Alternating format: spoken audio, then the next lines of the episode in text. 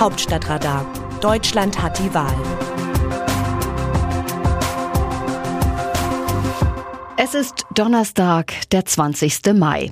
Wenn immer der oder diejenige zum Kanzler oder zur Kanzlerin gewählt werden würde, der die besten Bonmots von sich gibt, wäre die Republik an Peer Steinbrück nicht vorbeigekommen. Zur Phase des Kanzlerkandidaten-Daseins hat er als treffende Zusammenfassung und Mahnung an die Nachwelt hinterlassen, in dieser Zeit werden sie als Kandidat an der Wand entlang gezogen.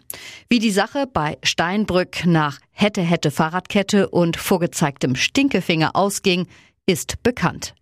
Annalena Baerbock wird bewusst gewesen sein, dass sie und ihre Grünen ab dem Zeitpunkt im Sturm stehen, zu dem sie ihre Kanzlerkandidatur bekannt gibt.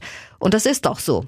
Die Grünen werden zurzeit hin und her geschlagen zwischen der Seite, die in ihnen Hoffnung, Zukunft und Reformfähigkeit fürs Land sieht und jener Seite, für die die Grünen Risiko, staatliche Reglementierung und Verlust alter bundesrepublikanischer Identität darstellen.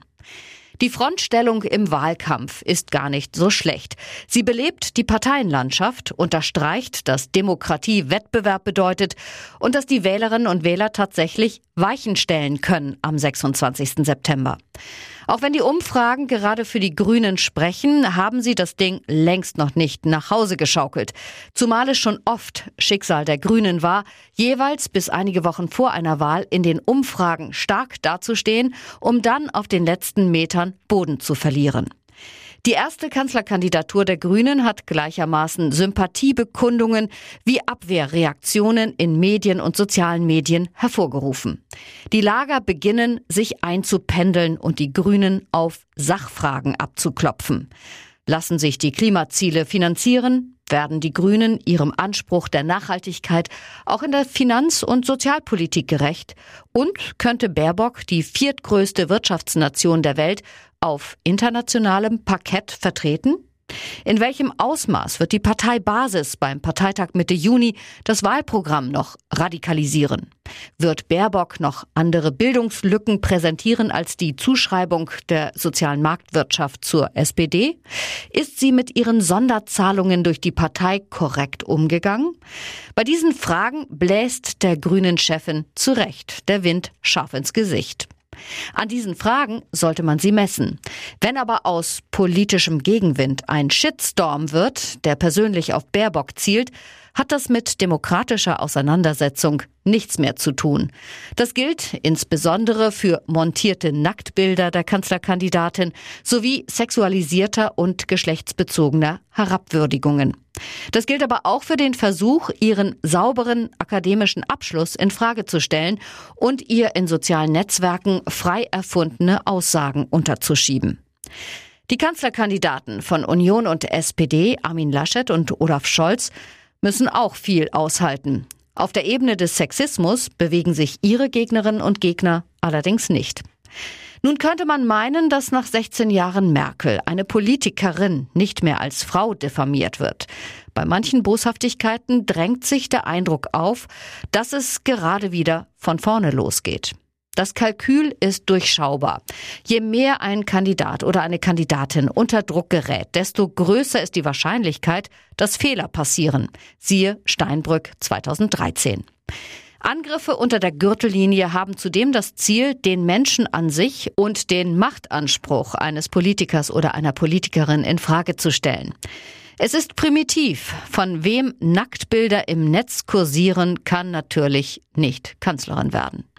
Wer beim akademischen Abschluss geschummelt hat, ist in einem Regierungsamt nicht haltbar. Das weiß man nicht erst seit dem Fall der gerade zurückgetretenen Familienministerin Franziska Giffey. Bei allem Wettbewerb im Wahlkampf ist es zwingend, dass die Demokraten gegen Angriffe unter der Gürtellinie, gegen die Verbreitung von Fake News und gegen Sexismus in der politischen Auseinandersetzung zusammenhalten. Ansonsten haben schon die Demokratiefeinde gewonnen.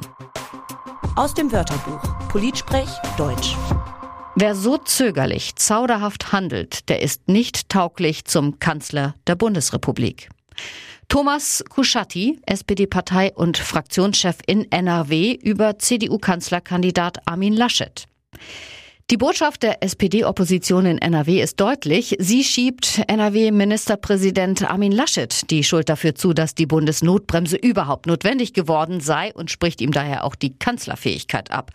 Wahlkampf in allen Ehren, aber das ist möglicherweise eine Umdrehung zu viel, um tatsächlich als Kritik zu verfangen. In der Pandemie ist viel falsch gemacht worden und Laschet kann man auch vorwerfen, dass er sich zu oft und zu lange gegen striktere Maßnahmen gewehrt hat. Für die hohen Zahlen in Sachsen und Bayern ist aber nicht Laschets Zauderhaftigkeit ursächlich. Ach, und mit Zauderhaftigkeit konnte Merkel sich 16 Jahre im Amt halten.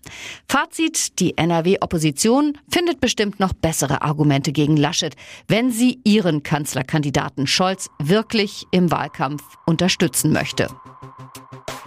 Wie sehen die Demoskopen die Stimmung im Land?